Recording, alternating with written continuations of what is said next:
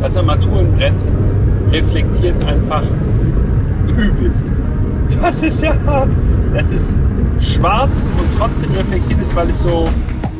Egal ob Kleinwagen oder SUV, Elektro oder Verbrenner, 70 oder 700 PS.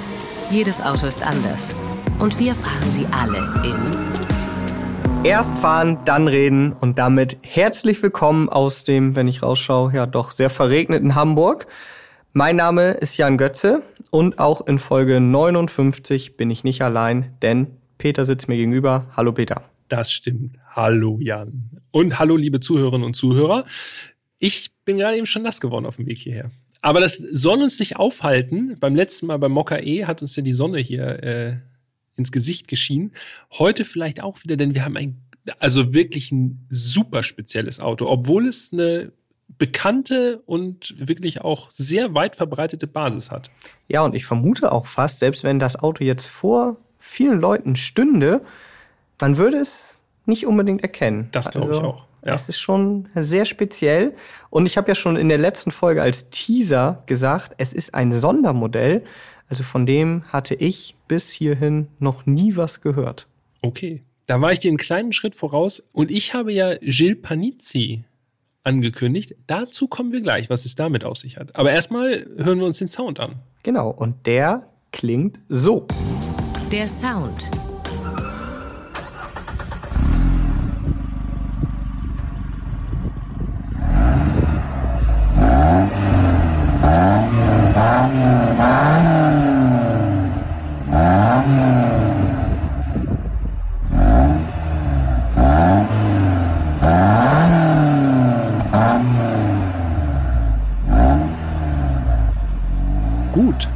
Klingt tatsächlich viel besser, als ich in, der, in Erinnerung hatte, ja? Ja, muss ich auch sagen. Also äh, mir geht's genau wie dir. Ich hatte so gedacht, ja, wie wird der groß klingen? Aber der Peugeot 206 GT hat für heutige Verhältnisse einen richtig kernigen Sound. Ja, ich vermute, wir waren einfach so geblendet damals vom äh, 205 Turbo 16 aus Folge 51, ja. dass wir irgendwie gesagt haben, ja, der 206 GT, der klang ganz normal. Aber jetzt, wo wir es nochmal hören, der klingt echt relativ sportlich. Ja, genau. Jan hat es gerade eben schon gesagt. Also den 206 GT sind wir gefahren im Zuge unseres Besuchs bei Peugeot in Sochaux im Peugeot Hauptquartier und äh, im dortigen Museum. Also äh, ein Gruß und ein Dank geht jetzt schon mal raus an dieser Stelle, dass das möglich war. Und äh, ja, was hat es jetzt mit dem 206 GT so auf sich an? Ja, der 206 GT ist tatsächlich ein echtes, ein waschechtes Homologationsmodell. Und das finde ich ja allein schon geil, ja. Also Homologationsautos, das sind ja immer Fahrzeuge, die dann in Serie kommen mussten für entsprechende Rennserien.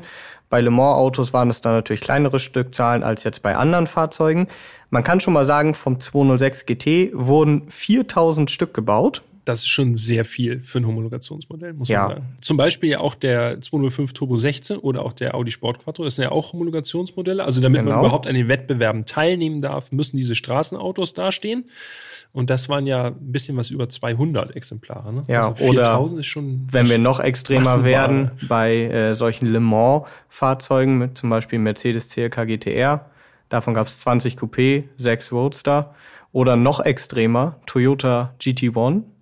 Ein einziges Exemplar wurde gebaut. Genau, ja. für die Straße. Also 4000, das ist schon viel. Und äh, wie ihr euch sicherlich denken könnt, ähm, also der Wagen basiert auf dem Peugeot 206. Das Auto kennen wahrscheinlich die meisten von euch. Sieht man echt auch ja. heute noch mega oft im Straßenverkehr. Ja. Äh, wurde zwischen 1998 und 2006 gebaut. Und ich habe mal nachgeschaut. Insgesamt über 8 Millionen Peugeot 206 wurden gebaut und verkauft. Im Grunde ein würdiger Nachfolger des Peugeot 205, also und auch wirklich der Nachfolger des Peugeot 205. Genau. Ähm, sehr, sehr erfolgreich, das Auto. Absolut. Und wie gesagt, auch bis heute noch häufig zu sehen. Ähm, und ich würde sagen, damit lass uns schon direkt zum Design rüberspringen, denn äh, dann können wir auch gleich die Unterschiede aufmalen, die aufmalen, aufzeigen ist vielleicht besser. Malen können wir es auch, aber dann seht ihr es ja nicht. äh, die so den GT vom normalen 206 unterscheiden. Das Design. Stellt euch erstmal ganz normalen Peugeot 206 vor. Wie gesagt, hat wahrscheinlich jeder irgendwann mal gesehen. Dreitürer. Genau, Dreitürer in Silber. Ist tatsächlich ja auch eine ziemlich häufige Farbe auf dem 206. Und jetzt wurden für diesen GT die Schürzen verändert. Genau. Es sind nämlich äh, spezielle Schürzen angebaut worden von Zender, einer Tuningfirma, die bis äh, 2008 aktiv war im Tuning-Bereich. Äh, hat man eventuell schon mal gehört, den Namen Zender. Die haben auch, glaube ich, mal zwei Prototypen entwickelt, also eigenständige Zender-Fahrzeuge. Kenne ich noch aus dem Prototypenquartett. Da waren die Zender drin. Sahen geil aus. Auf jeden Fall. Äh, bei, für den 206 wurden also die Schürzen verändert, also Frontstoßstange, Heckstoßstange. Und wenn man den 206 GT so sieht, äh, ja, also die Front, das sieht schon sonderbar aus. Also das Auto hat wirklich einen Unterbiss. Also die Stoßstange von, die steht ganz weit raus vorne. Wie ein riesiges Kinn. Gen- Wie ein riesiges Kinn. Aber in dem Kinn ist auch ein riesiges Grinsen drin, denn dieser Lufteinlass, das ist wirklich so ein, also ich würde fast sagen, das ist das breiteste Grinsen im Kleinwagenbereich, das es jemals gab. Guckt euch die Bilder an. Ich, ich, ich gucke gerade das Auto an und denk so, hä, sieht aus wie ein Pokémon-Gesicht, ehrlich gesagt. Okay, guckt euch die Bilder an, Instagram, erst fahren, dann reden, dann seht ihr den 206 GT und dann werdet ihr auf jeden Fall sehr gut verstehen können, worüber wir hier gerade reden. Die vordere Stoßstange, die wurde verlängert, aber auch die hintere Stoßstange, die wurde verlängert. Also Ja. die steht auch weiter raus. Und jetzt kann man sich natürlich fragen, okay, ist das jetzt nur Style? Aber nein, das hat natürlich tatsächlich einen Grund, denn wir haben es ja gesagt, das Auto ist ein Homologationsmodell für den 206 WRC, also für die Rallye-Version des 206. Und jetzt fragt ihr euch vielleicht, okay, aber warum wurden dann die Schützen verlängert? Ist eigentlich ganz simpel, denn der 206 war einfach zu kurz. Das Auto musste, um homologationsfähig zu sein, über vier Meter messen. Ja, und so ein Das war 206, schwierig, ne? der war nur 3,83. Also da fehlten mal eben 17 Zentimeter, 18, wenn man ganz genau ist. Und dann hat Peugeot wirklich eigentlich ja den billigsten Trick von allen angewandt und gesagt, okay, ja, dann machen wir einfach die Schürzen länger. Ich finde das ja geil, ne? Also es ist wirklich übelst pragmatisch, einfach zu sagen, okay, dieses Auto können wir eigentlich gar nicht nehmen. Was machen wir denn bloß? Ja, komm, einfach die Schürzen länger und bupp, passt das. Der GT sieht tatsächlich ein bisschen so aus wie das WRC-Fahrzeug, also das äh, World Rally Car von damals. Äh, und ich werde auch gleich zu Gilles Panizzi kommen. Aber das World Rally Car, also das Wettbewerbsfahrzeug, war natürlich auch breiter. Und deshalb sieht der 206 GT für mich, also in der Straßenversion, so ein bisschen eigenartig aus, weil er eben ja, er ist eben schmal geblieben, aber sehr in die Länge gezogen. Sieht ein bisschen sonderbar aus, ähm, aber ist eben tatsächlich die offizielle Homologationsvariante des 206 WRC. Und jetzt Gilles Panizzi, pass auf. Ja, hau raus. 2002 Rallye Catalunya, Gilles Panizzi in der Haarnadelkurve vor Tausenden von Fans im Wettbewerb im 206 WRC ist nicht die Haarnadel einfach nur so gefahren, sondern hat den Fans was geboten und hat in der Haarnadelkurve einfach mal einen Donut gedreht und ist dann weitergefahren im Wettbewerb. Unvergesslich. Vielen Dank dafür nochmal. Und wie hat er abgeschnitten? Äh, sehr gute Frage. Ist mir entfallen. Also der Master of Show war er auf jeden Fall. Ja, definitiv. Und es war, man sieht auch an den Onboard-Aufnahmen, es war kein, kein Fehler, den er dann irgendwie mal so ein bisschen kaschiert hat oder so, sondern das war schon, das war der Plan. Ja. Ja, richtig gut. Absichtlich für die Fans eine Show gemacht. Einfach bei YouTube mal eingeben, äh, Rallye Catalunya und dann Panizzi. Ja. Ja, und jetzt haben wir allerdings noch nicht gesagt, wie lang das Auto denn jetzt ist. Also 383 ist so normaler. Über vier Meter, vermutlich. Genau, aber wirklich 4012 Millimeter. Also 1,2 Zentimeter drüber. Und damit war das Ding dann halt homologationsfähig. Hat gereicht, auf jeden Fall. Abseits der Schürzen gibt es trotzdem noch so ein paar Besonderheiten beim 206 GT, auf die wir, glaube ich, eingehen sollten. Einmal würde ich schon mal in den Ring werfen, sozusagen die Felgen, die wir allerdings auch von einem anderen Peugeot 206 kennen. 16 Zoll Felgen. Oha, haben wir das, haben wir die Radreifenkombination am Start? Ja, habe ich. Kannst dich entspannen. Sage ich jetzt aber nicht. 195, 205. Also 10 mm breiter. 205. 205, okay, ja. 205, 45, R16. Okay, alles klar. Und an dieser Stelle muss man natürlich noch sagen, spezielle Reifen. Und Ja. zwar Michelin Pilot Sport SX GT. So. Also wirklich für diesen 206 GT eine spezielle Gummimischung. Und an dieser Stelle müssen wir auch das schon sagen. Das waren noch die Originalreifen aus dem Jahr 1998. Ja, also fast 25 Jahre unverändert auf der Felge geblieben und dementsprechend ausgehärtet. Fans von Originalität werden sagen, ah, wunderschön. Genau. Aber jeder, der schon mal mit alten Reifen gefahren ist, so alten Reifen hoffentlich noch nicht, aber der weiß, okay, mh, das hat schon einen Sinn, warum man seine Reifen äh, regelmäßig erneuern sollte, auch wenn das Profil noch gut ist. Ja, das stimmt. Die Profiltiefe hat da überhaupt nichts mehr zu sagen. Aber gut, dazu gleich mehr. Ja, Noch kurz zu den Felgen, denn du hast ja gesagt, die kennen wir auch von einem anderen Modell. ja. Und das ist der 206 CC, also dieses Cabrio mit dem Klappdach, mit dem Metallklappdach. Und ich habe sogar nachgeschaut, wie diese Felgen heißen. Neun Speichenfelgen. Genau. Und wie heißen sie? Ich spreche es einmal aus und dann zeige ich dir, wie es geschrieben wird und dann kannst du es aussprechen. Also ich sage Oragan. Und jetzt bist du dran. Hier, da steht es. Ich weiß, Uragan, Oragan. Ich weiß es nicht. Keine Ahnung. Gibt, gibt es französisch sprechende Zuhörerinnen oder Zuhörer? Helft uns. Wir schreiben es bei Insta einfach mit in die Bildbeschreibung rein. Ja, Also genau. wer, wer des Französischen mächtig ist, bitte meldet euch unter podcast.autobild.de oder direkt bei Insta. Da kann man ja auch Sprachnachrichten verschicken, ne? Kann man auch, ja. Also Hilfe. Ja, aber diese Felgen, die finde ich tatsächlich auch sehr hübsch. Also die gefallen mir auch auf dem 206 CC. Sehen gut aus. Ja. Aber auch das sind noch nicht alle Veränderungen gewesen, denn es gibt noch ein paar, die sind jetzt weniger auffällig, aber die wollen wir natürlich trotzdem erwähnen.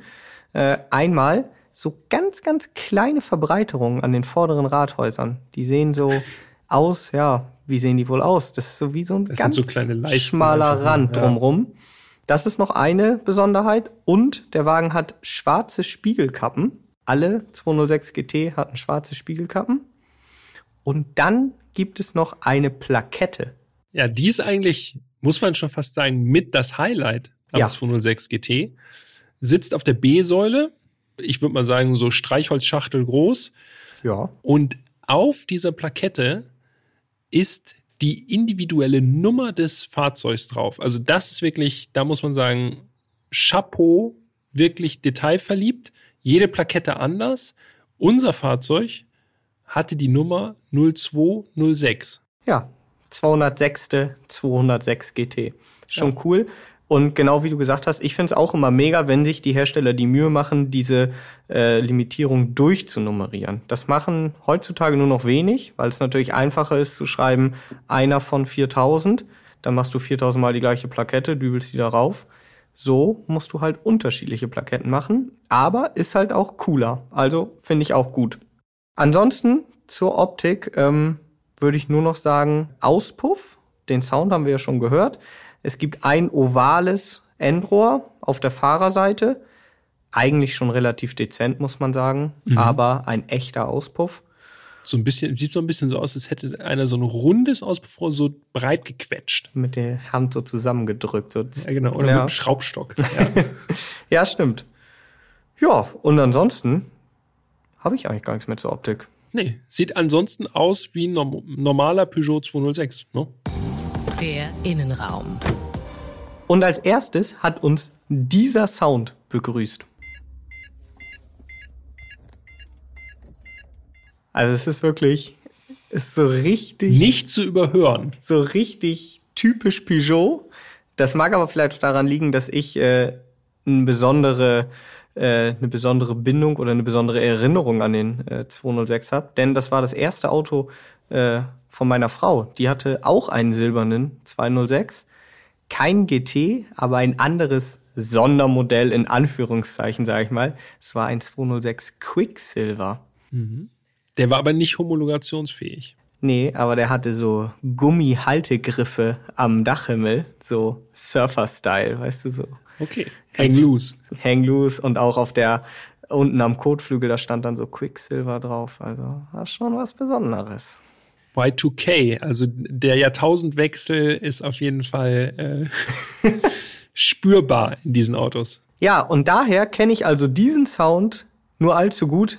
Den macht das Auto beispielsweise, wenn noch der Schlüssel steckt oder wenn man das Licht anlässt. Also das ist wirklich ein Warnhinweis, wenn man irgendwas vergessen hat oder noch machen sollte. Und deshalb ist er für mich auch so prägnant. Äh, klingt ganz witzig, wenn man ihn mal hört, aber wenn der andauernd äh, erschrillt, dann ist es schon echt ein bisschen nervig, ne? Ja, es soll er ja auch sein. Ja. Ansonsten das Cockpit, wenn wir jetzt mal quasi vom Sound äh, wegkommen und uns so ein bisschen umgucken im Cockpit. Ich habe es gerade eben schon gesagt, das Jahr 2000, also die Jahrtausendwende, äh, deutlich spürbar im 206. Das Ganze ist, ja, das sind Formen, die gibt es heute so nicht mehr ganz. Das war sehr organisch, sehr rundlich alles damals. Ähm, wirklich bemerkenswert sind die Instrumente, Jägerinstrumente Jo. mit weißen Zifferblättern. Mhm. Uh, Und rote Nadeln. ja, das ist schon sehr, sehr sportlich. Aber diese Jägerarmaturen, ja, das, die haben ja auch eine gewisse äh, Historie bei Peugeot, muss man sagen. Die finde ich wirklich, auch wenn die natürlich immer in jedem Modell anders aussehen, die sind schon, also ich habe selten eins gesehen, wo ich dachte, hm, gefallen mir nicht. Die sind immer ziemlich klar, also man kann sie ganz gut ablesen. Klar, in diesem Fall sehr sportlich, aber die gefallen mir schon, muss ich sagen. Also da lasse ich jetzt nichts drauf kommen. Ja, nee, ist schon in Ordnung. Also ist halt ein bisschen, ich finde dieses weiß oder silbrig-weiß hinterlegte äh, ist halt, das ist schon sehr zeitgeistig. Ich glaube, das würde man so heute nicht mehr machen unbedingt. Heutzutage Aber- ist ja auch alles digital. Aber äh, du hast schon recht. Also grundsätzlich auch gut ablesbar. Ne? Es ist nicht, Das ist es ja. Man würde jetzt denken, bei hellen Armaturen nicht so, überstylt. helle Tachoblätter, sagt man jetzt, oh, kann man bestimmt gar nicht lesen, aber man kann sie wirklich gut ablesen. Und ich muss sagen, wie gesagt, diese Armaturen in den 80er, 90er Jahren, auch noch Anfang der 2000er, das hat Peugeot echt drauf. Gefällt mir, muss ich sagen. Es sind vier Kreise im Grunde, zwei große, wo sich zwei kleine anschließen. Von links nach rechts klein Tankanzeige, dann links groß der Drehzahlmesser mit Wassertemperaturanzeige. Dreht bis 6,5, also da fängt der rote Bereich an. 7000 ist die letzte Markierung, die noch drauf ist. Rechts davon Tacho bis 210 und klein rechts daneben Öltemperatur. Das ist schon, Öltemperatur ist auch schon ganz cool, finde ich. Das ist schon, das kommt schon sportlicher rüber als einfach nur Wassertemperatur, ne? Ja. Und dann hat das Auto oben auf dem Armaturenbrett noch so ein kleines Digitaldisplay. Und äh, in unserem Fahrzeug wirklich auch das sehr zeitgenössisch stand einfach noch Oktober 1998. Also Ja. wahrscheinlich war die Batterie einfach sehr lange abgeklemmt oder leer. Ähm, und dann muss man ja die, die Daten immer erstmal neu einstellen. In diesem Fall war das nicht geschehen, was ja auch egal ist. Aber man steigt ein, da steht Oktober 1998. Das Auto stammt aus dem Baujahr 98. Fand ich witzig. Da stand noch was anderes, nämlich ein Kilometerstand. Ich lehne mich aus dem Fenster. In keinem anderen Peugeot 206 GT auf der Welt so nochmal geben. Es sei denn, man hat dann rumgedreht. Nämlich, das Auto stand bei Kilometerstand 100, als wir losgefahren sind, ne? Ja, Das heißt, niemand wusste im, äh, im Peugeot-Museum, was mit diesem Auto vorher passiert ist. Klar war nur, der wurde im Grunde noch überhaupt nicht gefahren. Genau, also Erik, unser Guide, den kennt ihr ja schon aus äh, Folge 51, aus dem, aus dem 205 Turbo 16. An dieser Stelle auch nochmal liebe Grüße an Erik. Äh, der hat uns tatsächlich gesagt, das Auto war noch nie wirklich auf der Straße und wir waren jetzt die Ersten, äh, die den 206 GT fahren durften. Also es ist wirklich so eine Art Zeitmaschine gewesen, wo sich die letzten äh, gut 25 Jahre überhaupt nichts dran getan hat. Doch, äh, ich glaube, irgendwas haben sie ausgewechselt. Zahnriemen, glaube ich, ne? Den haben Ja. sie neu gemacht. Aber ansonsten, aber ansonsten wirklich vollkommen, äh, vollkommen unbehandelt das Auto und quasi ein Neuwagen. Nicht, Ja. nicht verkehrt. Eine Sache noch zu den Instrumenten. Im Tacho unten ist so eine geniale Warnhinweislampe gewesen. Da steht nämlich einfach nur, also das hat bei uns nicht geleuchtet, ein Glück.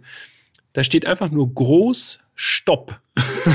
das heißt, wenn irgendwie Probleme auftauchen sollten, dann wird man einfach per Stopp darauf hingewiesen, dass man doch besser anhalten sollte. Fand ich nur ganz witzig, dass das so äh, sichtbar da drin war. Also nicht einfach nur rote Motorkontrollleuchte oder so, wo man dann interpretieren muss, sondern es war wirklich einfach nur Stopp. Ja, dann noch besser anhalten. Das mussten wir zum Glück nicht machen. Das können wir schon mal vorwegnehmen. Ansonsten zum Innenraum kann man tatsächlich sagen, er war zum Großteil Serie, also so wie man ihn aus dem normalen 206 äh, kennt. Was tatsächlich neu ist, ähm, Alcantara, aber nicht am Lenkrad, wo man es jetzt vielleicht vermuten würde, sondern mhm. am Handschuhfachdeckel, ja. an den Türtafeln und an den vorderen Teilen der Sitzflächen. Ja, und zwar hellgraues oder mittelgraues Alcantara, also ein schöner Kontrast zum sonstigen schwarzen Hartplastik. Äh, genau. Also das war einfach sonst Großserie 206. Ne? Ja, das stimmt. Ja, ja die Sitze dementsprechend auch äh, wenig sportlich, wie ich finde. Ähm, mhm. Also das waren jetzt für meinen Geschmack relativ normale äh, Sitze.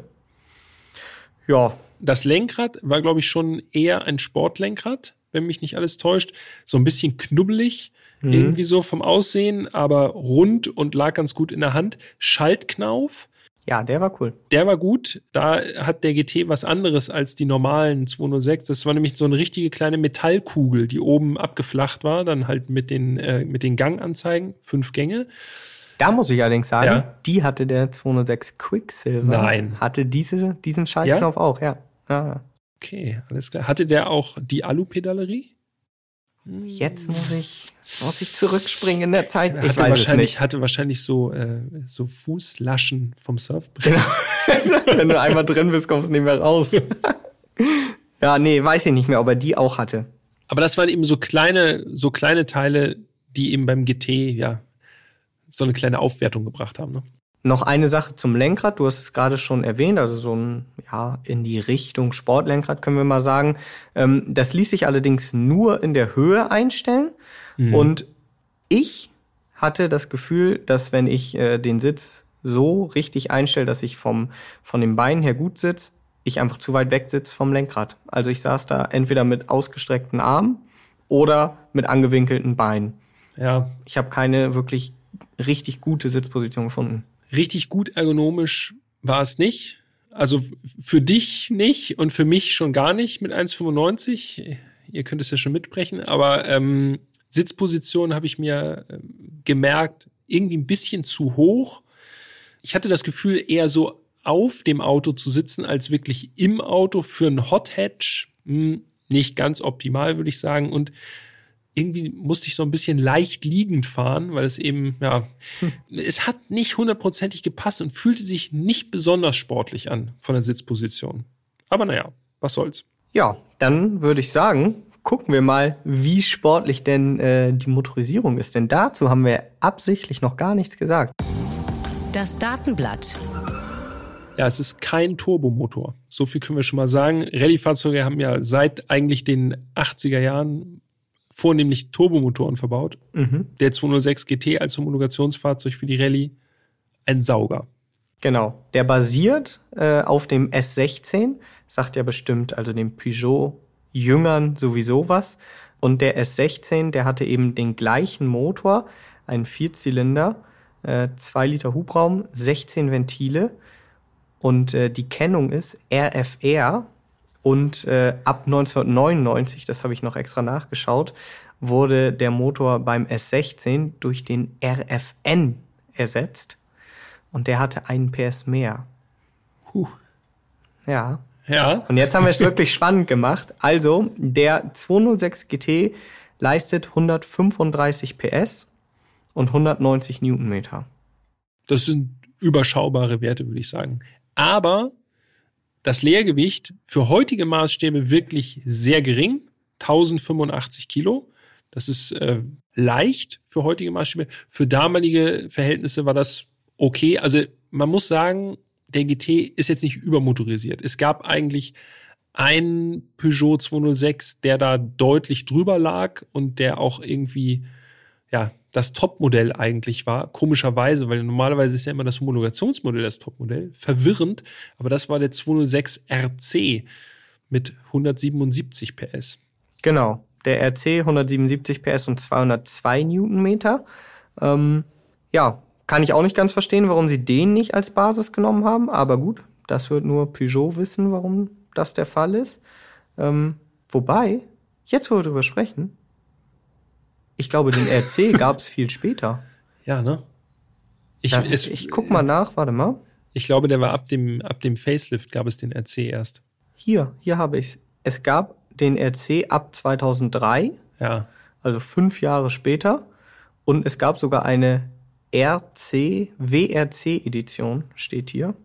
Bam ist dann zwar nicht wirklich ein Homologationsmodell, das war ja der GT, aber das bedeutet im Umkehrschluss, dass zu dem Zeitpunkt, als der GT auf den Markt kam, war ja der S16 das Topmodell. Dann haben sie ja also das Topmodell genommen. Ja. Also, ah, Korrekt. Guck mal, haben wir auch noch was dazu gelernt. Problem gelöst. Übrigens, S bei S16 steht für Soupape. Das heißt Ventil auf Französisch. Das heißt, hm. das ist im Grunde 16V. So. Geil. Das wusste ich auch nicht. Oh, ich gehe viel, schnell noch mal was. Gehe viel klüger hier aus diesem Podcast so, raus. Pass auf. Und jetzt, wo wir schon hier bei der Märchenstunde sind, also es, das stimmt, keine Sorge, also es ist kein Märchen. Wir haben eine Sache gelernt im Museum und zwar. Wir haben mehrere Sachen gelernt. eine ganz, ganz wichtige. Warum hat Peugeot den Löwen als Logo? Da müssen wir zurückgehen in der Zeit. Peugeot hat mal zum Beispiel Sägeblätter hergestellt und weil die sehr, sehr erfolgreich waren, weil die so eine ganz bestimmte Zahnung hatten, die es besonders gut zum Sägen geeignet hat, dieses Sägeblatt, ist das ein richtiger Erfolg gewesen, dieses Sägeblatt. Das heißt, es wurde weltweit verkauft, aber das Problem, was wir auch haben, die französische Sprache, wie spricht man denn Poigeot aus? Niemand weiß es so richtig. Und deshalb hat sich Peugeot gedacht, ach komm, wir machen irgendwas ganz Universelles und stanzen in dieses Sägeblatt einfach einen Löwen rein, weil Löwe, das gibt's ja überall in jeder Sprache und dann kannst du einfach sagen, komm, gib mir mal das Sägeblatt hier mit dem Löwen drauf. Bumm, und dann hat es funktioniert und deshalb ist da vorne auf dem 206 GT und auf allen anderen Peugeot auch ein Löwe zu sehen. Also wenn du jetzt äh, nicht weißt, wie dieses Fahrzeug heißt, dann sagst du, ich nehme einfach das Auto mit dem Löwen. Genau, das Löwenauto. Ja, ich fahre ich fahr, ich fahr das Löwenauto. Okay. Bevor wir jetzt allerdings losfahren, müssen wir noch die Fahrleistung erwähnen. Ah ja, richtig. Wir sind so ein bisschen vom Kurs abgekommen, ne? Also, ja, das passiert manchmal. Wir gehen wieder rein in die technischen Daten. Ja, genau. Die Fahrleistung, Topspeed, 210 kmh, 0 auf 100, 8,9 Sekunden. Und das ist ja wohl mal richtig krass. Ich muss mal reinhaken. 210 kmh. Hat den Finger erhoben. Stopp. 210 km Höchstgeschwindigkeit und wir erinnern uns, die Instrumentierung geht bis 210. Ganzen Tacho bezahlt, ganzen Tacho ausgenutzt. Ja, korrekt. Also wirklich sympathisch, ne? dass man absolut, dass man echt bis zum Maximum auch wirklich dann äh, fahren kann, wenn man möchte. Das Fahren. Das erste, was ich gedacht habe, okay, die Kupplung ultra lasch. Also ja. wirklich so, du hattest so das Gefühl, ins Nichts zu treten. Ja. So. Also wer schon mal ein gerissenes Kupplungsseil hatte beispielsweise, so hat sich's nicht angefühlt, aber es war nicht weit davon entfernt. So eine ganz labbrige Feder, ne? Genau. Also wenn man mir jetzt gesagt hätte, okay, die Kupplung ist einfach abgenudelt so, hätte ich das auch geglaubt. Ja, aber bei 100 bei 100 Kilometern wahrscheinlich schwierig, ne? Das Gas dagegen schon relativ schwergängig. Mhm. Allerdings auch nicht so schwergängig wie beim Turbo 16. Da haben wir ja gesagt, ja, das, dass wir irgendwie wie auf den Stein treten. Das stimmt, ja. So war es jetzt hier auch nicht. Aber man muss noch mal sagen, also es war ja praktisch ein 24 Jahre alter Neuwagen. Ja. So, der war nicht eingefahren, nix. So, wie gesagt, super alte Reifen. Ähm, also ich kann schon mal. Nee, super neue Reifen. Super neue. New Old Stock. Genau, New Old Stock, ja. Also ich kann für meinen Teil schon mal sagen, also ich bin wirklich gefahren wie eine Oma. Ich habe dieses Auto nicht einmal über 4000 gedreht, einfach weil ich es nicht übers Herz gebracht habe. Nagelneues Auto. das eigentlich alt ist, zu fahren. Ich kann das bestätigen. Ich habe Jan nämlich immer im Rückspiegel gesehen. Der silberne 206 GT der hat doch relativ schnell immer den Anschluss verloren. Und du bist nicht den Turbo 16 gefahren, nicht, dass man jetzt denken würde, du bist den, du bist sogar ein ja. schwächeres Auto gefahren ja. als ich. Das kommt noch an irgendeiner Stelle in diesem Podcast bestimmt zur Erwähnung. Ja, muss. Ja, aber es hatte auch mehrere Gründe. Also einerseits wollte ich das Auto einfach nicht treten.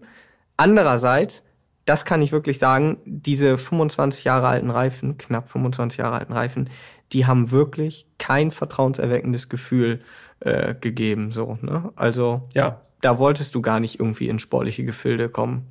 Nee, weil man äh, bei diesen Reifen halt überhaupt nicht einschätzen konnte, funktionieren die überhaupt noch, wenn man mal in einer etwas zügiger gefahrenen Kurve sich gerade befindet, so dritter, vierter Gang oder so. Hm, sehr ungutes Gefühl. Holzreifen nicht gut. Nee, überhaupt nee. nicht ich hatte auch das Gefühl, unabhängig davon, dass ich es jetzt nicht gemacht habe, aber der GT, der hat auch überhaupt nicht, also er hat mich überhaupt nicht irgendwie dazu verleitet, zu heizen.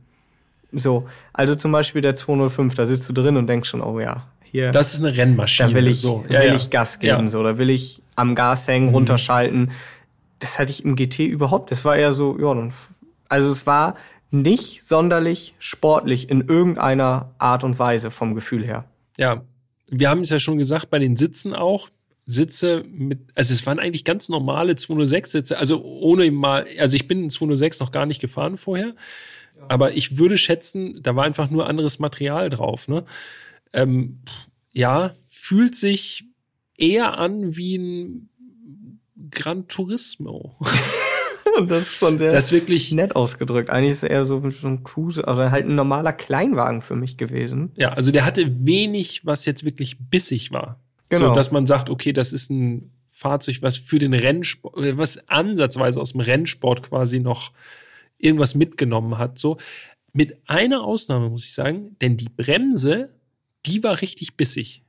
Ja. Die hat einen richtig guten Druckpunkt gehabt und mit dem, was du am Anfang schon gesagt hast beim Fahren, eine irrwitzige Kombination aus einer ultra leichtgängigen, total gefühllosen Kupplung, einem relativ schwergängigen Gaspedal und einer Bremse, wo du wirklich ganz vorsichtig drauftreten musst, weil die echt zupackt. Eine verrückte Kombination einfach. Die Bremse stand halt noch gut im Futter, ne? Ja. Die wurde ja. halt nicht benutzt. Aber einfach noch dicke Belege, nagelneue Scheiben. Ja, also drei Pedale, drei unterschiedliche Typen, wie du sie bedienen musst. das stimmt. Fahrwerkstechnisch muss ich sagen, auch relativ französisch bouncy, so nicht äh, nicht wirklich äh, nicht wirklich straff, eher komfortabel. Ja, wirklich. Also sowohl das Fahrwerk als auch der Motor null sportlich für mich so gewesen. Also mhm auch im Vergleich zu den anderen Autos, die wir da gefahren sind, wie gesagt, den 205 Turbo 16, den habt ihr ja schon gehört, ähm, da kommt noch mehr. Also wirklich, ja, man könnte jetzt sagen ein GT, aber dann sag ich ganz ehrlich, warum macht man denn ein Homologationsmodell? Also feiert ein Rallye-Auto mit einem Sondermodell, das aber extra nicht sportlich ist. Ja, es ist eigenartig. Es hat mich so ein bisschen auch so beim nochmal drüber nachdenken erinnert an den Golf 3 VR6, wo wir auch das Gefühl hatten, okay, man geht da so hin und denkt so, boah, VR6 und das Sechszylinder im Golf, das muss ja super, das muss ja irgendwie besonders fahren. War auch, war ja, wir waren ja auch davon jetzt nicht sonderlich beeindruckt von dem Motor im Golf. Und so ist es beim GT auch so ein bisschen, dass man denkt, hier muss doch irgendwas passieren, aber ja, ja, das stimmt. Ist grundsätzlich, so ein bisschen die Faszination ist so ein bisschen ausgeblieben einfach. Grundsätzlich gebe ich dir da recht, aber mit dem Unterschied, dass ja VW eigentlich den VR6 von Anfang an eher so als Luxusgolf ja. vermarkten wollte, das er einfach nur missverstanden wurde als Sportgolf. Ich weiß jetzt nicht, was der, was die Grundidee beim 206 GT bei, äh, bei Peugeot war. Vielleicht haben sie gesagt, ja, das soll extra ein komfortabler GT sein. Aber wie gesagt, dann passt das für mich gar nicht zusammen mit dem Homologationsfahrzeug. Äh, und auch der Motor, also sorry an alle, die jetzt ein 206 S16 fahren und sagen, das ist eine richtige Rakete. Ich hatte das Gefühl, 135 PS. Hätte auch 110 oder so haben können. Also gut, ich habe ihn jetzt auch nicht ausgerät, das muss man natürlich zur Verteidigung sagen. Ähm, der Sauger braucht natürlich auch ein bisschen Drehzahl, die ich dem jetzt nicht zumuten wollte. Aber so wirklich sportlich, mh, hm, weder Motor noch Fahrwerk noch Lenkung. Ich habe so ein bisschen mein schlechtes Gewissen einfach ausgeknipst und habe ihn auch mal in Begrenzer geknallt. Nein, nein, nein, nein. Ich habe einmal so in die 5000er Region gedreht. Und ich muss sagen, also auch obenrum war das jetzt nicht so, dass man sagt, okay, da kriegt er jetzt einen komplett anderen Charakter oder so. Also es war eigentlich ein durchgängig adäquater Motor für diesen kleinen Wagen. Also man ist schon natürlich schon gut vorangekommen, aber es fühlte sich jetzt nicht so spritzig und lebendig an, wie man das von so einem Hot Hatch quasi erwarten würde. Ja, und vor allen Dingen, da haben wir ja auch schon mehrfach drüber gesprochen, gerade französische Hot Hatches, die stehen bei mir eigentlich wirklich ganz hoch im Kurs, weil das ist eigentlich so eine der Paradedisziplinen für mich im Autobau bei den Franzosen. Das haben die einfach drauf. Wir so denken, Clio Williams, 205 GTI, 205 Turbo 16, all sowas. Das waren alles Autos, wo ich sage, wow, Hammer. Nein. Nein. ja, Nein. stimmt, natürlich. so, und dann hat man vielleicht auch einfach noch mal eine höhere Erwartung und denkt sich, ja, okay, dann muss ja das Ding ja. auch richtig gut sein. Mich würde jetzt tatsächlich mal interessieren im Vergleich, wie fährt sich so ein 206 RC? Ja, weil da ist ja deutlich mehr Musik schon drin, wenn man sich alleine die Zahlen anguckt. Also der hat dann noch mal äh, 42 PS mehr. Ja. Das wird sich dann wahrscheinlich dann doch bemerkbar machen. Ne? Ja. ja, das denke ich auch auf jeden Fall. Ja, das habe ich mir auch aufgeschrieben. Damals, 206. dass man eigentlich mhm. ein 206 RC auch noch mal als Vergleich haben muss, um, um sozusagen hinter die Maske des 206 GT gucken zu können überhaupt. Was mir noch aufgefallen ist, zwei Besonderheiten beim 206 GT, die wahrscheinlich jetzt nicht GT-spezifisch sind, aber wo ich wirklich, als ich dann so äh, gemütlich durch die französische Landschaft da gefahren bin und die Sonne schien, herrlich, richtig schöner Sommertag. Ich habe mir eine Sprachnotiz gemacht dazu. Das Armaturenbrett reflektiert einfach übelst. Das ist ja hart. Das ist schwarz und trotzdem reflektiert ist, weil es so glänzt. Es ist genarbt. Open Hard Plastik ist das und das reflektiert wirklich unnormal. Und das zweite war der Blinker. Der Blinker stellt sich nicht zurück. Ist ja auch irre. Blinkt einfach immer weiter. Egal wie man ein- oder auslenkt.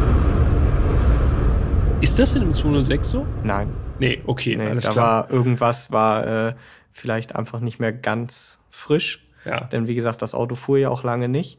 Also eigentlich hat der schon einen Rücksteller. Okay. ja, aber das stimmt. Ich war mir nicht ganz sicher. Ehrlich ja, gesagt. ich meine, ohne da jetzt irgendwie äh, Peugeot zu nahe treten zu wollen, äh, es gab ja noch eine Sache, die nicht so ganz funktioniert hat. Ne? Ja, äh, klar, nach 24 Jahren ungefahren äh, hakt's hier und da mal ein bisschen. Airbag-Kontrollleuchte war dauerhaft an. Airbag-Kontrollleuchte war dauerhaft an. Und die Hupe. Ja, die klang komisch. Die klang so. Ja, habt ihr es gehört? Peter drückt hier, knallt einfach auf den, auf den Pralltopf. Aber ganz vorsichtig. Ja, natürlich. Aber die Hupe ging auch nicht. Aber das schieben wir jetzt einfach mal darauf, dass das Auto eben äh, ja eigentlich sein gesamtes Autoleben stand. Ja, und gewartet hat auf diesen großen Moment. Dass wir vorbeikommen ja, genau. nach so Show und eine Runde damit drehen. Genau. Das Fazit. Ich bin ehrlich gesagt ein bisschen ratlos, was den 206 GT angeht. Ihr habt es ja schon gehört, beim Fahren waren wir auch jetzt nicht hundertprozentig on fire. Ich fange mal damit an, was ich wirklich, wirklich cool fand dass das so eine Zeitkapsel war, dass da die ersten Reifen drauf waren, dass das ein limitiertes Sondermodell ist. Das fand ich richtig genial und auch, dass wir eigentlich einen Neuwagen gefahren sind, einen alten. Ja. Also wirklich, ja, das ist wirklich, das kommt kein zweites Mal so in der Form. Garantiert nicht. Das war wirklich spannend. Was natürlich jetzt erwartungstechnisch ein bisschen gedämpft hat, war einfach, dass der sich nicht so dynamisch fuhr einfach, wie man das vielleicht erwartet hätte. Aber dieses Label GT passte meiner Meinung nach ganz gut. Der hat eine relativ gute Ausstattung. Da war Klimaanlage beispielsweise war drin. Ja. Schönes Blaupunkt-Kassettenradio war drin. Alles, was, was man so um die Jahrtausendwende so brauchte. Und der war eben im Innenraum auch so ein bisschen aufgewertet. Also, ja, er war schon besser ausgestattet und irgendwie auch bequem. Ich weiß nicht, ob man einem Kleinwagen deshalb dieses Gran Turismo-Logo geben muss so richtig für die Langstrecke bequem Kilometer abreißen kann man auch, glaube ich, im 206 GT nicht. Aber es ist irgendwie, ja, das Besondere ist, glaube ich, dieses Undercover-Ding, das man im 206 GT hat. Es hat auch keiner geguckt. Ne? Also es hat wirklich nee. niemand Notiz von dem Auto genommen, obwohl es so speziell ist. Ja, also es ist wirklich krass. Ne? Es ist ein Sondermodell, das irgendwie niemand erkennt, aber man selber weiß, okay, ist schon special. Und ich finde ja, also ich gebe dir in allen Punkten, die du genannt hast, recht. Was ich noch cool finde, ist, wie gesagt, dieser Pragmatismus. Zu sagen, okay, wir brauchen ein Auto für die Rallye-WM, wir wollen den 206 nehmen. Kacke, der ist zu kurz. Was machen wir? Okay, wir machen einfach Schürzen ran, die länger sind. Genau, so. dann passt es. Übrigens, das fällt mir jetzt ein, das hätte ich eigentlich natürlich im Designkapitel sagen müssen, aber egal. Nachtrag. ich habe gelesen, dass diese Schürzen auch als Zubehör bei Zender erhältlich waren. Das heißt, theoretisch könntest du zumindest die Schürzen auch an deinen normalen 206 machen. Da ja. hättest das machen können. Hab ich aber noch nie gesehen. Nee, habe hab ich auch wirklich noch nie gesehen. Muss ja auch sagen, die sehen jetzt auch so, die erinnern mich so ein bisschen, jetzt springen wir noch mal da rein, aber wir, wir sind ja im Fazit, passt ja. Eben. Ähm, erinnern mich so ein bisschen an diese US-Bumper, ne? die so mhm. in den 70er, 80er Jahren verbaut wurden, die so wirklich so weit über das Auto rausragen, damals ja aus, äh, auch aus Zulassungsvorschriftsgründen. Ja. Ja, sind sonderbar, aber weshalb sollte sonst auch Zender mit da drin gesteckt haben? Also das war wahrscheinlich einfach ein Großauftrag und die haben die Dinger dann, weil sie lieferbar waren, einfach da auf den Hof gekippt ja, in so Show. Die haben wahrscheinlich einfach 5000 gemacht. Die genau. haben gesagt, komm, machen wir 5, ist besser und 1000 verkauft ihr noch so. Ja, und ich glaube, und das finde ich ja auch cool, also das ist jetzt eine reine Hypothese, aber da seid ihr gleich gefragt. Ich vermute ja fast, dass der Peugeot 206 GT die günstigste Möglichkeit ist, ein echtes Homologationsmodell zu fahren. Also mir ist keines bekannt, was günstiger ist, denn jetzt kommen wir auch nochmal zum Marktwert. Also ein Markt gibt es kaum. Also einer steht zum Zeitpunkt der Aufnahme tatsächlich zum Verkauf. Ja, also ein guter, ne? Ja, genau. Also ein echter, originaler, 130.000 Kilometer gelaufen in Portugal. Äh, welche Nummer? Hatte ich vorhin gesagt, ne? Ich guck nochmal nach. Nummer 2672. Mhm. Und der soll 11.000 Euro kosten. Steht allerdings auch schon ein paar Tage zum Verkauf. Ja. Ähm, Erik schätzt den Marktwert so auf 15 hat er damals gesagt. Gut, da ist natürlich wahrscheinlich wirklich die Frage, wer zahlt es. Genau. Wie und immer, ja. Unser Fahrzeug war sicherlich 15 wert, weil es neu ist und die Nummer 206 ist, aber ihr seht Super ja, speziell. Genau, ihr seht ja, wie gesagt, ein Gebrauchter in einem sehr guten Zustand, komplett original, 11.000 und wird nicht verkauft. Also wahrscheinlich irgendwo zwischen 10 und 15 liegt so die Wahrheit. Und jetzt die Frage an euch. Gibt es ein echtes Homologationsmodell, das ihr kennt, das günstiger ist? Aber jetzt nicht irgendwie so ein, irgendwie eine Rohkarosse oder so, ne? Nein, nein, ein, ein, fett, ein fertiges Fahr Auto. Fahrfertiges, genau. Gut erhaltenes Fahrzeug. Was jetzt quasi als Gebrauchtwagen eben günstiger ist, weil mir ist keins bekannt, aber und dir auch nicht, nehme ich mal an, sonst hättest du wahrscheinlich jetzt schon interveniert. Ich hätte sonst geschrien, schon genau, längst. Ja, ja. ja und dann äh, Lasst es uns wissen, schreibt uns gerne, podcast.autobild.de, das ist die Adresse. Oder natürlich äh, bei Instagram. Erst fahren, dann reden, alles zusammen. Ja, und dann äh, bin ich gespannt auf eure Antworten. Ich meine, ihr seid ja mal fleißig. Ihr schreibt uns ja heute noch äh, Kompaktwagen mit Sechszylinder, die wir bei der Folge 28 Golf 6, äh, Golf 6, Golf 3 VR6 vergessen haben. Ja. Gut. Ja, wir freuen uns über jede Mail, auf jeden Fall. Wertverlust wo du sagtest, 11.000 Euro für dieses gebrauchte Exemplar mit 130.000. Der Originalpreis in Deutschland für den 206 GT waren damals knapp 37.000 Mark. Oh. Also der Wertverlust hält sich, wenn man das umrechnet, hält sich in Grenzen. Also es ist jetzt nicht so, äh, dass der vollkommen, äh, vollkommen Bodenlose. entwertet wurde, der 206 GT. Aber du hast es ja auch schon erwähnt. Also es ist wirklich ein sehr spezielles Fahrzeug mit einem Kreis an Menschen, der das wahrscheinlich sehr klein ist, der das dann wirklich dann auch zu schätzen weiß am Ende. Und weißt du, was auch sehr klein ist? Vermute ich einfach mal. Ja. Der Kreis der Menschen, der dieses Auto gefahren ist. Und da kommt wieder meine Liste. Für alle, die jetzt schon ein paar andere Folgen gehört haben, die wissen ja, ich führe privat eine Liste über jedes einzelne Auto, das ich hier gefahren bin. Und da sind solche, Listen, Listen, Listen. solche Banger natürlich wirklich Gold wert, denn auch wenn es komisch klingt, aber einen Audi A8 oder so kann fast jeder mal fahren, gibt's einfach häufig. Aber so ein 206 GT, das ist eine Perle. Ja, das stimmt. Hätten wir eigentlich noch ein Foto mit dir und dem Auto machen müssen, wie du das so umarmst gerade. Das fragen mich tatsächlich ja oft Leute, ob ich auch noch ein Foto zu jedem Auto habe. Das wäre natürlich gut, ne? Das wäre ein bisschen zu wild. Also, äh, Aber das List- lässt sich jetzt auch nicht mehr machen. Nee, jetzt ist, äh, jetzt ist sowieso viel zu spät. Oh Mann. Aber die Liste ist ja auch so lang, dass pff, das kannst du auch nicht mehr nachschauen. Wie viel sind drauf? Hast du es im Kopf? Hm, Also das letzte Mal, als ich geguckt habe, aber das ist auch schon vier, fünf Monate, also das letzte Mal, als ich gezählt Das habe, müssen ja Hunderte sein. 850. Ja. 850 ist schon eine ganz schöne. Ist ja schon Ja. nicht, nicht gerade wenig. Ist Schon viel, ne? Jetzt würde mich natürlich interessieren, wie, wie viel ich gefahren bin, aber ich habe keine Liste. Und Ich mache das alles so aus der Hüfte. Rückläufig zu machen, das schaffst du nicht mehr. Nee, keine Chance. Aus so vielen Jahren. Nee. Das ist echt schwer. Das wird nichts. Gut, habt ihr auch eine Liste über die Autos, die ihr gefahren seid? Sagt uns gerne Bescheid. Ich bin gespannt, ob es Menschen gibt, die, die das fühlen, Jan. Die genauso verrückt sind wie ich, willst Genau. du sagen? Ja, das war die 206 GT-Folge. Ja, ein ganz besonderes Auto tatsächlich, was sich gar nicht so besonders fährt. Ja. Sehr gut. Ja, eigentlich, das ist die Zusammenfassung. Hat Spaß gemacht. Vielen Dank nochmal an Peugeot. Und äh, dann hören wir uns nächste Woche wieder, wenn nichts Genau. dazwischen kommt. Nächste Woche, Mit- Folge 60. Da lassen wir es jetzt mal sehr allgemein. Es ist eine Ikone, das haben wir auch schon ein paar Mal gesagt. stimmt. aber das ist wirklich eine richtige Ikone. Und wir hatten das Auto sogar schon mal, aber mit einem anderen Antrieb. Ja, ein bisschen anders. Ah, jetzt kommen bestimmt schon wieder die ersten drauf. Viel Spaß beim Raten. Bis nächste Woche. Macht's gut, Dankeschön. Ciao, ciao.